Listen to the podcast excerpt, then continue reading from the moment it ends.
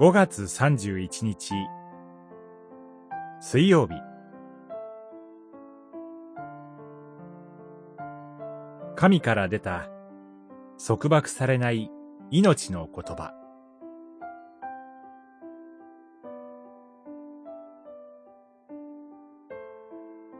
使徒言行録五章。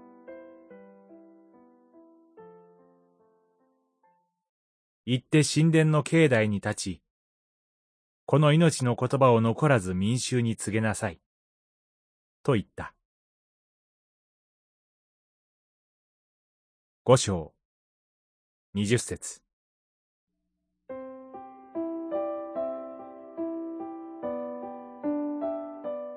現代人の一日の情報量は、江戸時代の人たちの一年分、平安時代の人たちの一生分と言われます。現代は、人から出る多くの言葉が溢れ返っています。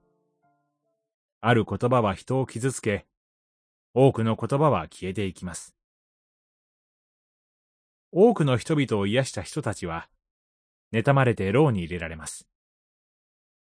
しかし、彼らは精霊において託された言葉を語らなければなりませんでした。現れた天使はこう告げます。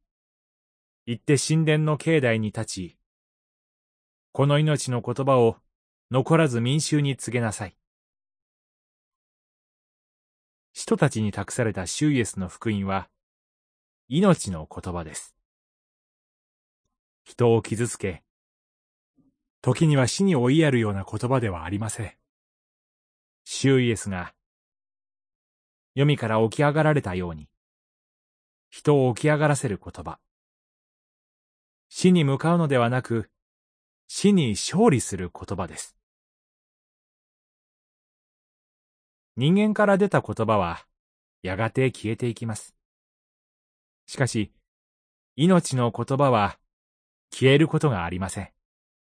それは、命の源である神から出た言葉だからです。この言葉を人間が束縛することはできません。人たちを鞭打って牢獄に入れても、神の言葉はますます広まり、弟子の数はエルサレムで非常に増えていきました。シュイエスの命の言葉は、あらゆるしがらみを超えて、今日も人々を命に導きます。祈り。